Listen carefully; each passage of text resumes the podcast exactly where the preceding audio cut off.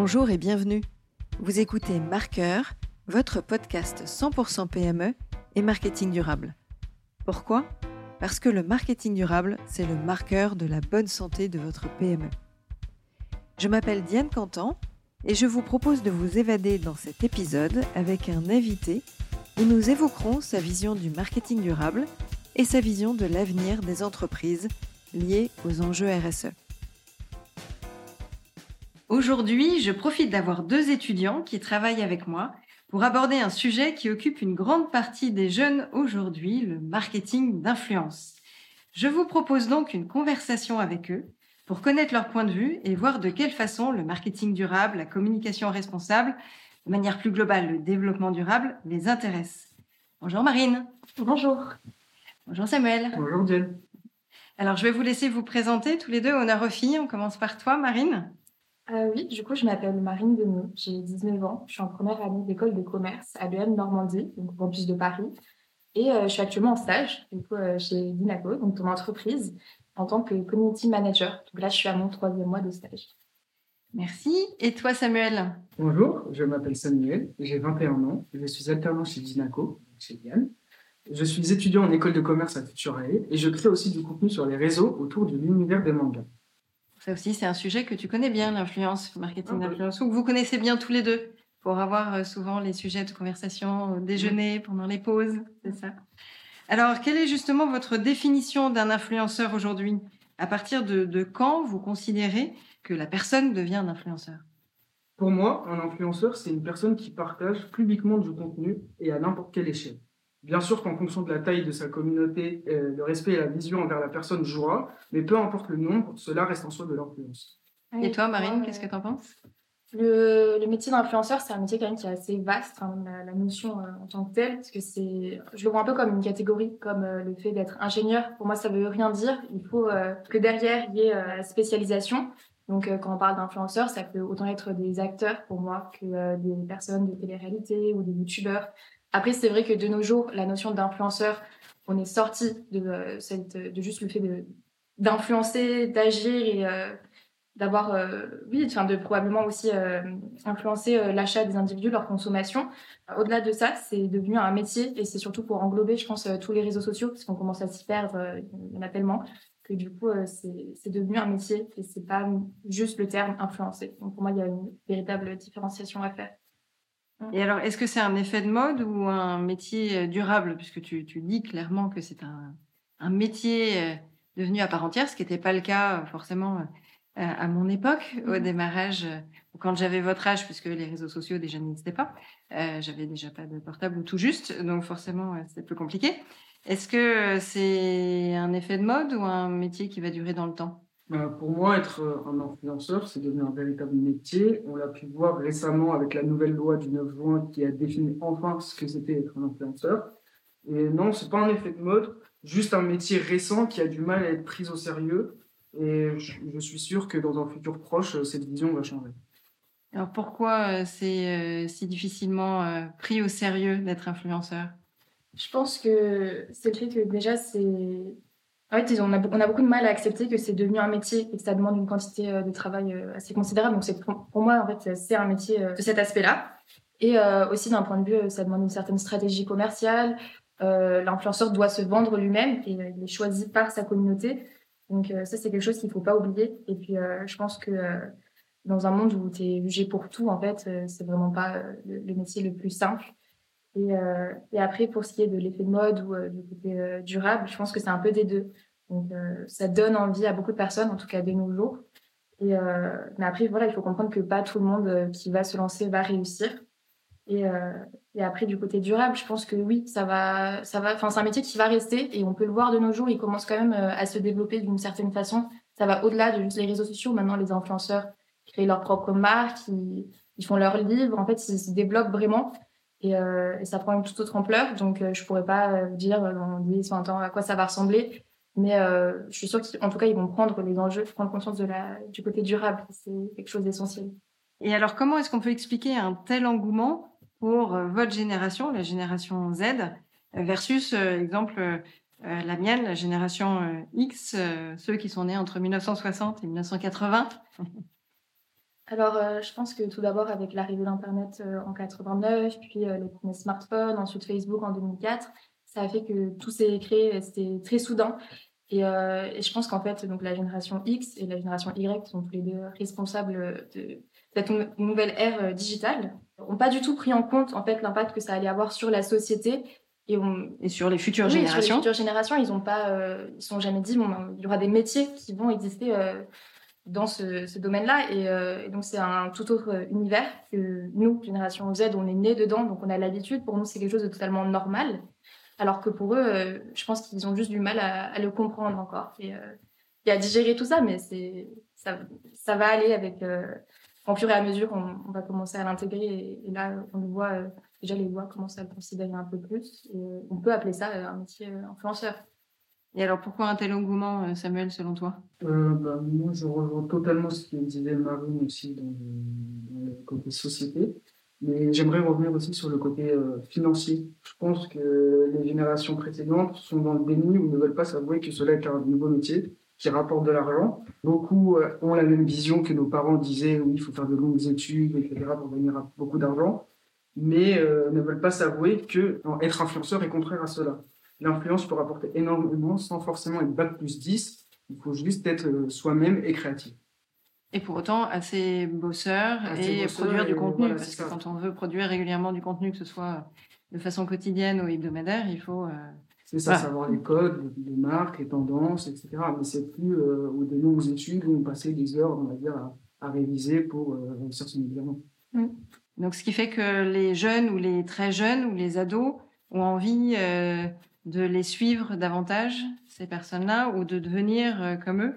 Devenir comme eux, oui, je pense, mais il ne faut pas, faut pas euh, se dire euh, que c'est un travail facile qui, qui réussit du jour au lendemain. C'est du travail, c'est du montage, de la création, de la créativité, tout ça. Donc ça reste quand même un métier qui demande du travail. je pense que ça a été idéalisé pendant très longtemps, parce qu'ils se disaient, mm. oui, c'est des personnes qui ont justement pas fait de bac, qui n'ont pas fait d'études, du coup, euh, bon, bah, moi aussi, je vais éviter de, de, passer par tout ça parce que oui, ça... en fait, c'est juste pas du tout la même forme de travail et il faut en avoir conscience. Et, euh, Donc maintenant, on commence à le comprendre un peu mieux, mais euh, c'est vrai qu'au début, je pense que c'est aussi pour ça que ça avait du mal à être accepté parce qu'on voyait des personnes qui étaient sur YouTube qui n'avaient pas fait d'études. Donc comment les prendre au sérieux en fait? Alors, tous les deux, vous suivez combien d'influenceurs aujourd'hui, Samuel?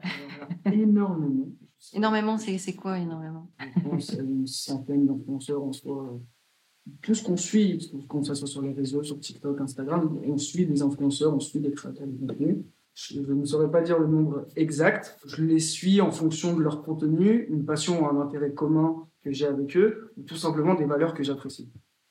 Et c'est essentiellement sur toutes les plateformes, que ce soit Twitch, Twitter, Instagram, YouTube, etc. Donc euh, souvent l'influenceur est sur plusieurs plateformes en même temps. De, nos jours, euh, on va dire que créateurs de contenu ne se contentent pas d'un réseau, mais là partout.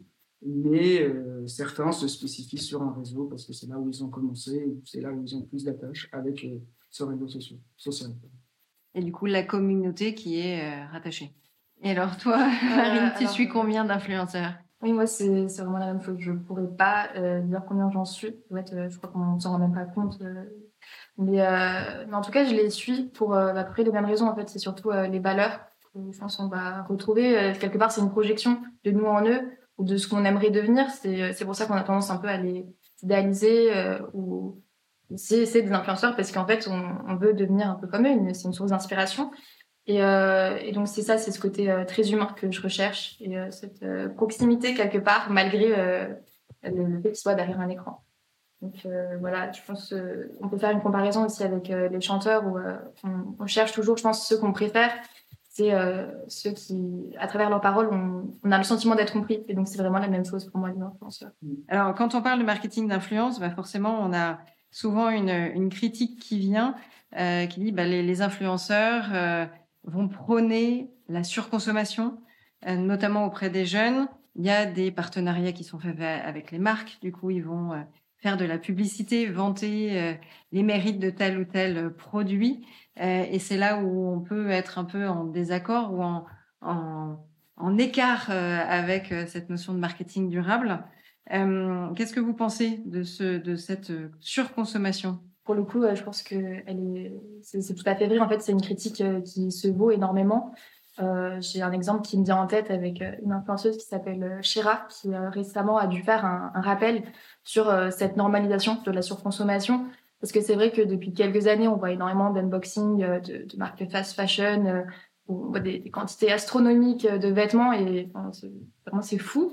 Et, euh, elle, c'est euh, une influenceuse, justement, je l'aime bien à cause de ça, parce que elle met en avant le fait que oui, on peut porter le même t-shirt plusieurs fois d'affilée. Et que... Parce qu'en fait, ses commentaires étaient remplis de pourquoi tu t'habilles toujours de la même façon, c'est pas normal. Euh, aussi, euh, on commençait à l'insulter euh, en disant qu'elle était pauvre, ce qui est Enfin, c'est. Déplacé. Voilà, c'est super, c'est déplacé. Et donc, du coup, elle a dû parler de ça, en fait, et, expliquer un peu à sa communauté que c'était pas des choses enfin, normal en fait, la surconsommation c'était quelque chose euh, qu'il fallait éviter. Donc euh, là, je pense que les, les, gens commencent à le comprendre de plus en plus. Les célébrités aussi font attention à, à la façon, euh, enfin l'image qu'elles montrent, comment elles s'habillent. Elles commencent à remettre les mêmes vêtements justement peut-être pour éviter ce, ce, malentendu. Alors est-ce qu'elle était prête à perdre euh, les personnes dans sa communauté? Sur en affirmant ce point de vue-là oui, je pense euh, tout à fait. Dans tous les cas, c'est des personnes, euh, je suppose qu'elles ne voulaient pas forcément avoir dans sa communauté, parce que s'ils sont là pour euh, juste euh, répondre euh, des, des, choses fausses, euh, premièrement. Et, et, en plus, c'était dit sous un ton assez violent quand même et péjoratif, donc ça vaut pas le coup de les garder dans sa communauté, il vaut mieux en avoir une plus petite. Et alors toi, Samuel, qu'est-ce que tu penses de cette surconsommation? Bah, Moi, je vais plus parler dans l'univers de la nourriture ou de l'eau, contrairement à Marie qui parlait du textile. Et je pense que oui, euh, il y a énormément de surconsommation, notamment avec les trends TikTok qui sortent tous les jours. Elles sont nombreuses et la surconsommation est notamment due à ça, avec la nourriture et l'eau. Je prends l'exemple du drama euh, très récemment de Alan Food, qui, euh, qui est une personne qui mange énormément, qui consomme, qui consomme 20 burgers et tout, tout ça pour faire des vues.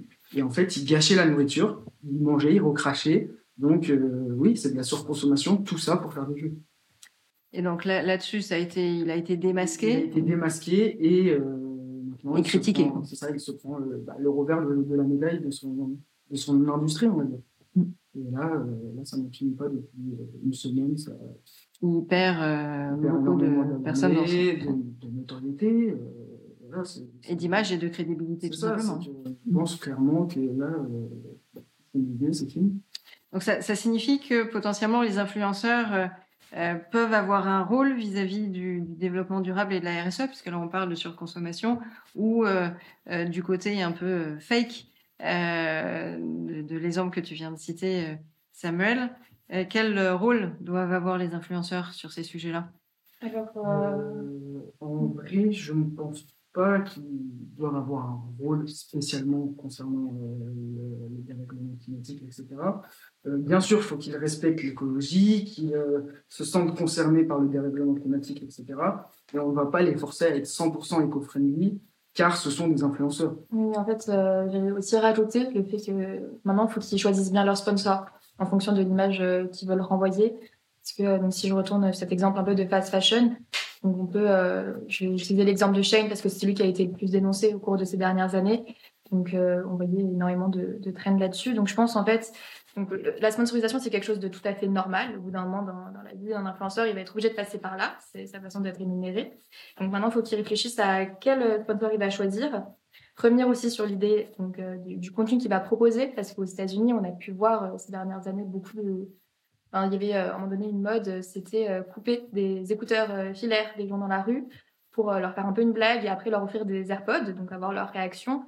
Mais en fait, au final, ça n'avait aucun intérêt parce qu'ils avaient déjà, déjà, ils avaient de quoi s'acheter des écouteurs filaires. Donc certes, les AirPods, c'est quelque chose d'au-dessus qui a une plus grande valeur, mais euh, c'est pas une raison pour gâcher une paire d'écouteurs qui marchait tout à fait bien. Et quitte à offrir des AirPods, autant en offrir à quelqu'un qui a réellement pas les moyens en fait d'en acheter. Et voilà, et après aussi euh, lors de la création de leur marque, parce que ça se fait de plus en plus, où ils créent euh, leurs habits, penser euh, en fait déjà où est-ce qu'on va produire nos vêtements, donc Europe et au mieux la France, et aussi à qui va les produire. Donc ça c'est plus d'un point de vue de la RSE.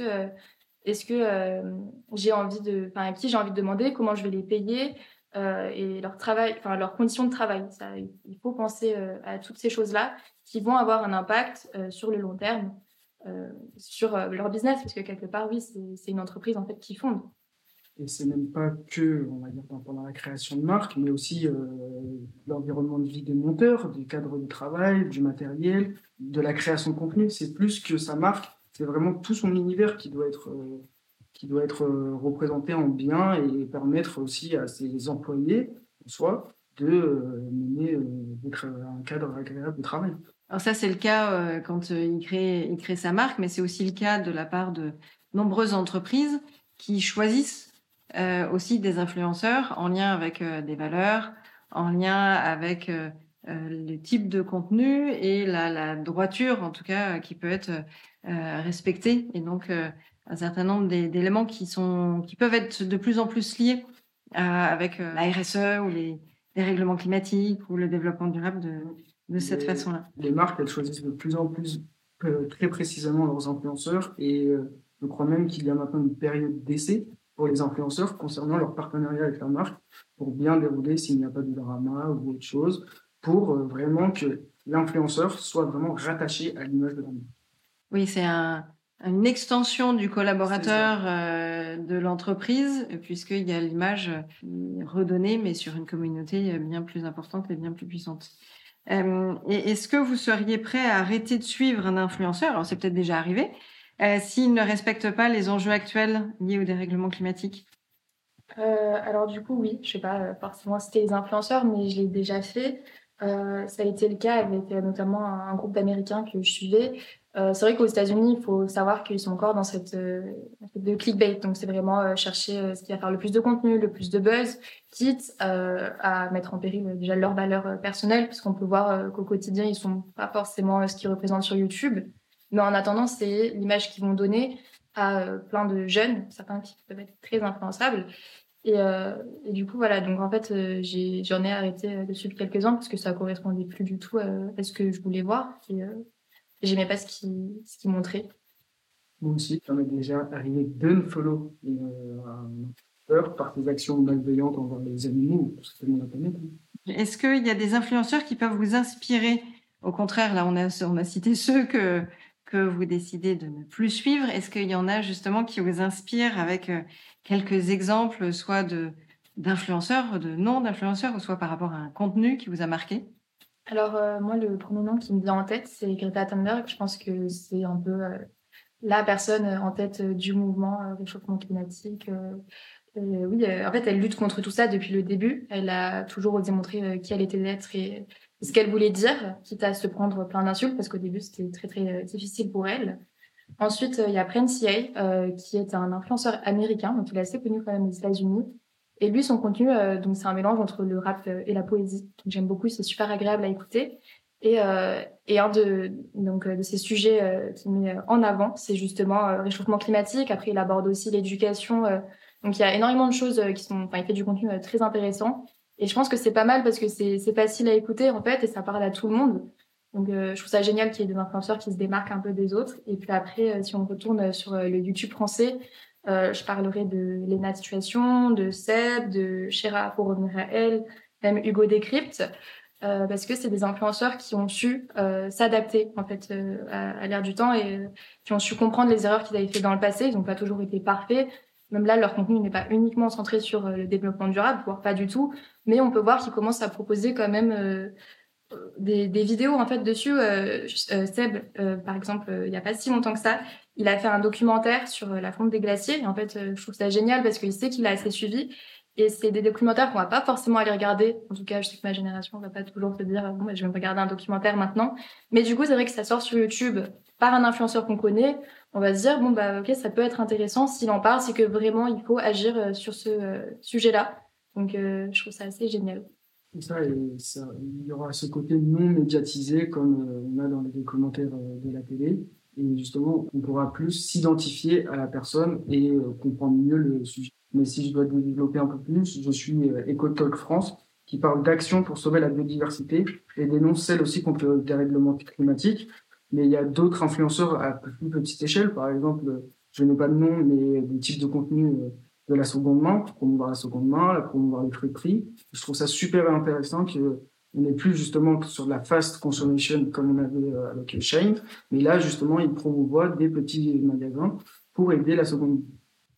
Donc ça, vous êtes sensible Mm. du coup à ces actions-là, potentiellement à votre future consommation? C'est ça. Oui, tout à Mm, fait. tout à fait. Et alors, quelles sont les actions que les influenceurs devraient mettre en place pour impliquer davantage leur communauté? Alors, euh, pour moi, ils devraient être porteurs de mouvement. Donc, euh, après ça, ça dépend desquels. Ils peuvent pas tous l'être, mais euh, là, je pense surtout à, Greta, du coup. Et euh, inciter aussi euh, quelques actions, que ce soit des petites vidéos assez courtes ou des instants, mais juste euh, montrer que dans leur quotidien, eux aussi appliquent ça, aussi débranchent leur prise de temps en temps, ou éteignent leur lumière, ou achètent en friperie aussi, ça peut être bien de, de l'exposer. Je pense aussi à un événement Global Citizen qui a eu lieu il y a pas si longtemps que ça sur Paris. Et en fait, euh, donc là, c'est des influenceurs. euh, Est-ce qu'on peut les définir comme des influenceurs? Ça, dépend. Mais euh, c'est des chanteurs, en fait, qui ont un impact, une communauté très, très grande. Et le fait qu'ils participent à ce genre d'événement, c'est assez beau parce que du coup, ils entraînent toute leur communauté. Donc, ça peut aller jusqu'à des, milliards, en fait, d'abonnés. Et, et donc, ça donne envie de, de prendre action avec eux. Et euh, ça, c'est des choses qui devraient être euh, normalisées, en tout cas pour eux, parce qu'à partir du moment où euh, tu sais qu'il y a des personnes qui vont t'écouter au quotidien, il faut que tu fasses attention à tout ce que tu dis, tout ce que tu fais. Et même si c'est difficile à porter, c'est une responsabilité qui va avec le métier de l'influence. L'influenceur peut aussi interagir avec sa communauté grâce à ça.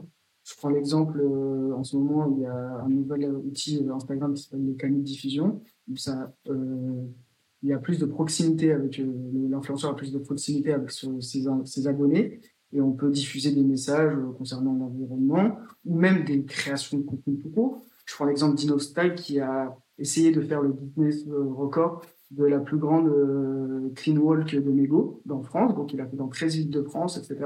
Il avait fait une première édition que sur Paris. Il l'a renouvelé, il a battu le record du nombre de mégots ramassés sur, dans la France.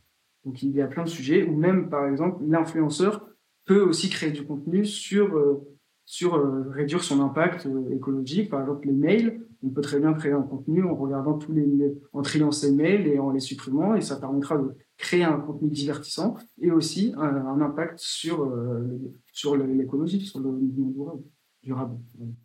Alors pour le coup, il faut faire attention à la création de contenu et pas trop de vidéos, parce que la vidéo, forcément, ça a plus Oui. de poids en numérique euh, responsable et en, en effet de, de gaz à effet de serre qu'une- bah, qu'un podcast, par exemple, qu'un qu'un côté audio. Euh, et pour autant, on sait bien que votre génération, vous êtes ultra euh, sensible aux vidéos et c'est pour ça qu'il y en a autant qui se créent. Donc il y a, il y a aussi une action, j'imagine, à, à mener là-dessus de la part des influenceurs, de faire attention au type de contenu à diffuser. Euh, ça, je pense qu'on n'en est pas encore prêt. Non, c'est vrai que c'est assez paradoxal de voir des influenceurs qui parlent.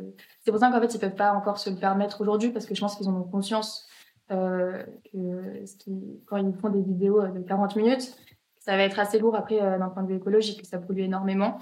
Donc, ils peuvent pas avoir cette image 100% écolo. En tout cas, ça va vraiment dépendre desquels. Mais maintenant qu'il y a de plus en plus de réseaux sociaux et qu'on s'ouvre à des contenus. Alors, la mode en ce moment, c'est les reels ou les vidéos, donc ça, c'est pas terrible. Mais euh, je pense que ça va bientôt rechanger euh, vers un format euh, plus concis. Et il y en a beaucoup qui se tournent aussi vers les podcasts. Donc ça, ça, ça peut être le futur de l'influence. Mais au final, ce qui est un peu contradictoire, c'est qu'ils ont beau faire sur le podcast, mais ils continuent à faire des vidéos YouTube, ils continuent à faire des TikTok, ils continuent à faire des stories Instagram. Donc, ils proposent plus de contenu, mais même s'il y a un contenu qui est plus écologique qu'un autre, au final, ils proposent dans, dans plusieurs palettes euh, des réseaux sociaux. Oui, c'est pour ça que je pense que... Alors, aujourd'hui, c'est nécessaire d'être euh, sur plusieurs plateformes parce qu'ils sont contenus... euh, Je pense que les youtubeurs, ils sont initialement connus euh, sur YouTube, du coup. Et, euh, et maintenant, ils proposent des podcasts, mais au fur et à mesure, il y aura une transition où ils vont arrêter de faire des vidéos YouTube. Et, Au euh, moins, peut-être. Oui, oui, au moins, et euh, se tourner euh, vers, vers des podcasts ou faire quelques stories. Et puis euh, après, dans tous les cas, ça reste nécessaire en fait, euh, parce qu'on est dans un monde euh, très digital, donc euh, on a besoin d'avoir du contenu pour nous montrer ce qui va pas, sinon euh, on a facilement euh, tendance à l'oublier ou on n'a pas envie d'y penser au quotidien. Donc euh, c'est important d'avoir des piqûres de rappel euh, comme ça au cours de la journée, de voir une vidéo dessus. Euh, voilà, mais c'est vrai que ça, ça mène à réfléchir. Alors, est-ce qu'on peut devenir influenceur en parlant que du marketing durable? Je pense au podcast Marqueur, qui est dans une audience euh, ciblée euh, peut faire de peut faire de l'influence sur le marketing durable, mais ne va pas toucher excessivement d'autres secteurs comme euh, hors du digital. Je pense par exemple à des artistes, à des primeurs, des commerçants qui n'ont pas de site web.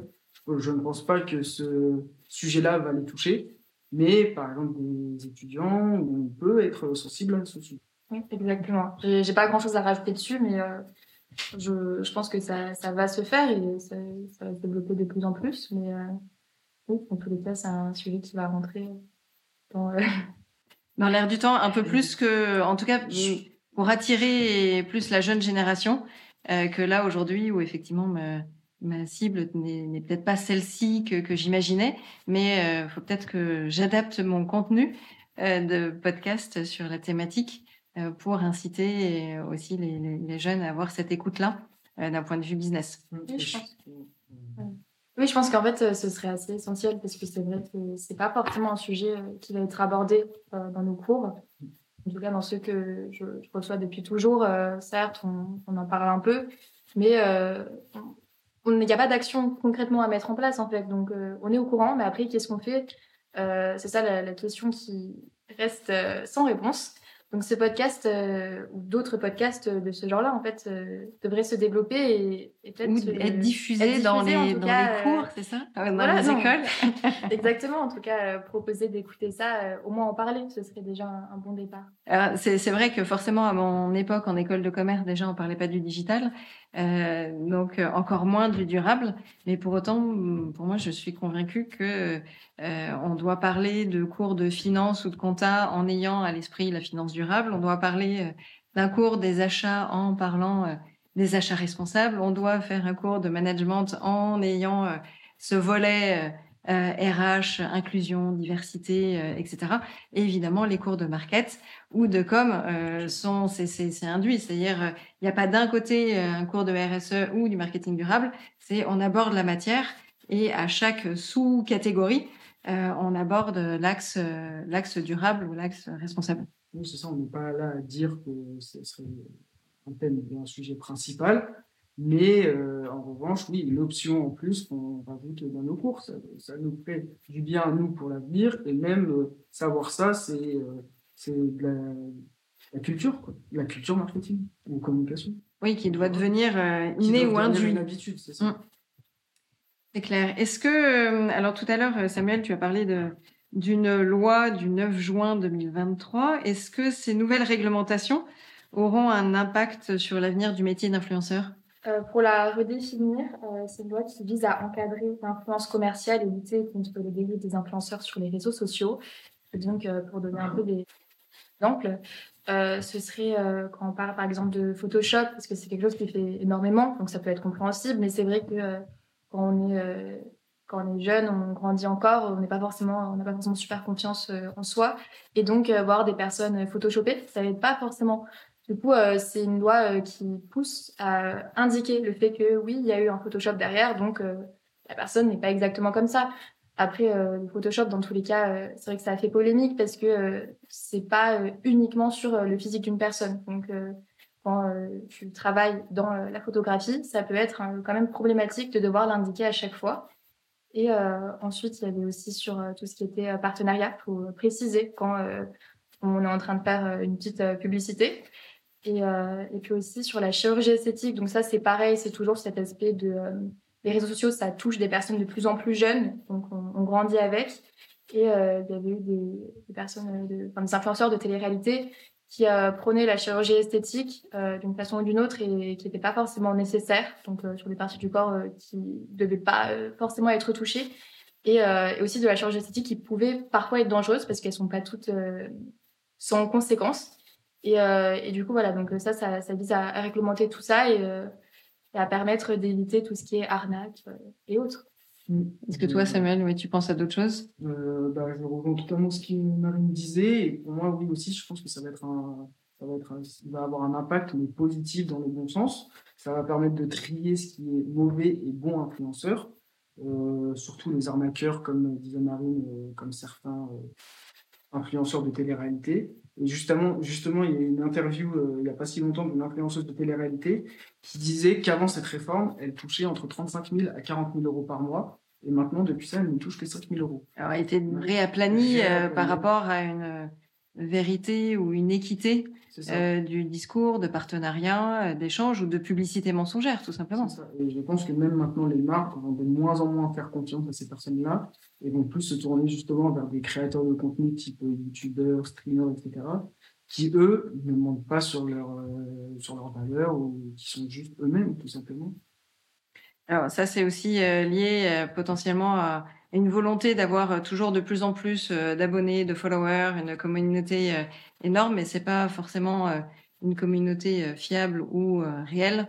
Et les marques sont de plus en, de plus, en plus sensibles à des micros ou des nano-influenceurs plutôt que les big où finalement l'influence n'est pas réelle par rapport à leurs produits, à leurs marques ou discours qui seront, qui seront tenus. Oui. La, communauté, ça fait tout, en tout cas, chez un influenceur. En fait. C'est pour ça qu'il faut bien euh, choisir euh, son contenu. C'est d'ailleurs qu'on a choisi euh, un camp, quelque part, ou une optique.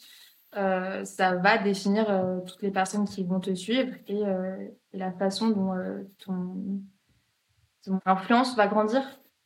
Donc, oui, c'est quelque chose que les marques prennent en compte. Et, c'est de plus peut-être des petits, des plus petits influenceurs comme des nanos qui ont un meilleur taux d'engagement que des big influenceurs qui, eux, ont généralement, la plupart, euh, surtout en télé-réalité, ils ont eu beaucoup de comptes fantômes. Donc, ils achetaient des abonnés pour monter leur stats. Et euh, c'est vrai que je crois qu'il y a eu un débat il y a, une, ou deux années avec Nabila qui avait eu 100 000 ou 200 000 followers fantômes qui n'existaient pas dans sa communauté. Comme à l'époque euh, avec Facebook où il y avait des abonnés, pareil, qui étaient en, en faux compte bah, maintenant, il y a une, suppression. En tout cas, ça, ça fait aussi partie du, de l'éthique d'une marque euh, d'être attentif à ça. Même des réseaux sociaux. Maintenant, ça, avant, on de passer. Maintenant, il y a vraiment, je dirais, un tri une fois par mois ou tous les deux mois où ils te filtrent tes abonnés et, font disparaître les faux comptes. ça permet aussi à l'influenceur de euh, d'être à jour automatiquement sur ses abonnés et savoir vraiment euh, si c'est vraiment une vraie base, une vraie fan base ou juste c'est ça que Elon Musk, initialement, il n'avait pas voulu euh, racheter euh, Twitter parce qu'il s'était plaint euh, du nombre de faux comptes. En fait, il y avait énormément de robots et de personnes. Enfin, oui, c'est des, des, abonnés que tu achètes. Et, ça, c'était assez problématique. Mais bon, on va pas forcément revenir dessus. Alors, ben, on peut en tout cas switcher, si on parle de bots et de robots, on peut switcher sur les, sur les IA.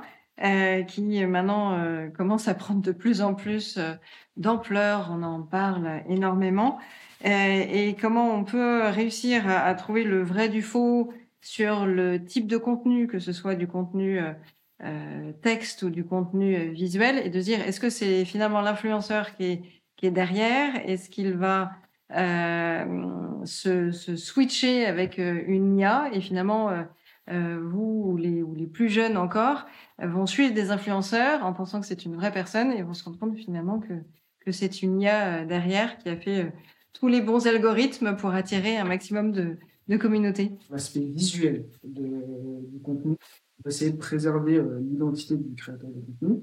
On voit souvent ça même dans le rap ou autre chose que maintenant on essaie de se cacher et plus se montrer. Mais à la fin, la créativité, euh, la meilleure reste humaine. De toute façon, l'IA ne sera pas là pour, euh, pour euh, ne sera pas là à développer une véritable créativité, alors qu'un humain sera toujours là pour améliorer et développer des nouvelles choses. Mais il y a notamment beaucoup d'influenceurs virtuels maintenant qui sortent comme Lil Miquela, qui est une influenceuse sur Instagram et qui n'existe pas, et qui a fait des shootings photos pour des marques comme Calvin Klein et autres, ou avec des chanteuses comme Dua Lipa. Non, je ne pense pas que ça va perdurer dans le temps. Enfin, pour moi, c'est pas quelque chose qui va être durable. En tout cas, euh, je l'espère. Parce qu'il n'y a, a, pas ce côté humain, en fait, euh, dont on a besoin. Donc, certes, au début, c'est un peu, euh, voilà, c'est stylé. Tu dis, bon, bah, ok, c'est tout nouveau. Tu as envie de découvrir ce monde-là, voir jusqu'à où la, science peut aller. Mais en fin de compte, déjà, ça fait un peu peur à la plupart des gens. Euh, et, en plus de ça, euh, là, euh, par exemple, Mathieu, qui est un youtubeur, il parle énormément des sujets comme la dépression. Et c'est quelque chose qu'on a, enfin, c'est des sujets dont on a besoin, on a besoin d'en parler. et, et les IAM ne sont pas capables, en fait, d'aborder des sujets aussi sensibles. et, et de créer un lien humain avec sa communauté. Sa communauté. Donc les IA, alors, est-ce que les influenceurs peuvent céder des IA pour créer du contenu? Oui, certainement. Ça, c'est sûr. Ils le font déjà, par exemple, les sous-titres automatiques, des IA font, ça soit même pour du montage ou, pour euh, la création de visuels. Ils le font essentiellement en aussi leur, leur temps de travail. Mais oui, je pense que les IA, là, pour le coup, ça va être un effet de mode. Mmh, ça va pas il faudra juste faire attention à tout ce qui est euh, fake news, etc. Parce que c'est vachement facilité par euh, maintenant on peut euh, il y a des chanteurs qui font des post covers en fait grâce aux IA. On reproduit le son de leur voix. Il y a aussi tout ce qui est bah, les, photos en fait ou vidéos. Donc surtout en période d'élection présidentielle, on avait pu le voir l'année dernière avec Macron, il y avait énormément. Donc ça peut être drôle sur une courte période, mais à la longue, ça peut être euh, assez nocif, en fait, euh, pour euh, la confiance au sein de la société. Ou de savoir, est-ce que la vidéo qu'on voit rapidement sur Twitter, d'où elle vient, mm. c'était déjà le cas, en fait, de, de garder cet esprit critique, ou en tout cas de vérifier ses sources. C'est un peu, ça. alors, si on aborde le, sujet du podcast marqueur ou du nom marqueur, qui aborde le marketing durable avec le cœur, puisque le Marketing durable, c'est le marqueur de la bonne santé des entreprises. Qu'est-ce que ça vous inspire, ce nom, ça, à tous les deux? Vous qui m'avez vu euh, tous ces dernières semaines, ces derniers mois, euh, avec euh, ce lancement de podcast? Alors, marqueur, ça me donne envie d'agir, d'adopter. déjà, j'ai adopté quelques éco-gestes, notamment celui des emails. C'est quelque chose dont je n'étais absolument pas consciente. Donc maintenant, je fais attention à trier ou à pas en envoyer qui sont, avec des, pièces jointes, par exemple. Oui, voilà, mmh. essayer de, de les alléger. Et, euh, et, après, j'ai eu la chance aussi d'en écouter pas mal euh, en avant-première avec euh, les invités et euh, que j'ai trouvé super intéressant. Donc, je pense que ça peut apporter beaucoup. Donc, moi, marqueur, c'est plus l'espoir. Voilà, c'est ça que ça m'évoque. Oh, c'est mignon. Merci. je rejoins Marine totalement là-dessus. moi aussi, ça m'a permis de faire des gestes comme convertir chaque fichier ce soit une image, en PDF euh, pour euh, les compresser. Mm. Euh, les emails. Ça, ça tu, tu, vas être formaté. ça, c'est passé par la patte chez Diane, c'est mort. C'est inscrit en moi. Mais oui, surtout, ça m'a fait prendre conscience que, en soi, le digital joue un rôle important dans le développement durable et climatique. Et c'est pas parce qu'on est dans un, on va dire, un monde virtuel avec Internet que ça n'impacte pas notre planète c'est euh, faut prendre conscience que même si on envoie un email et on ne le voit pas, ben, ça touche euh, ça touche un côté carbone pour la planète. Mm. Et on en parle, on commence à en parler de plus en plus le numérique responsable, en mm. tout cas l'importance euh, du digital. Et, et, c'est vrai que on a tendance à utiliser de plus en plus le digital, les vidéos. Alors forcément là sur notre sujet des influenceurs, c'est majoritairement beaucoup de création de contenu qui pèse beaucoup de poids.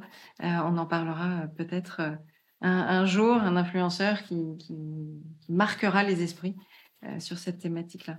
Un autre éco-geste que vous aimeriez euh, partager, que vous faites peut-être au quotidien? Moi, je, fais plein de petites choses, on va dire, que je trouve naturelles et pas forcément, pas forcément important. Mais euh, moi, je fais au quotidien, à chaque fois que je sors de ma chambre, je sors de chez moi, je vais dans les multifrises. Dans les, les, petites actions qui devraient être normalisées, comme euh, le fait de, si on peut marcher pour aller quelque part ou prendre le vélo, on fasse de, de, prendre la voiture.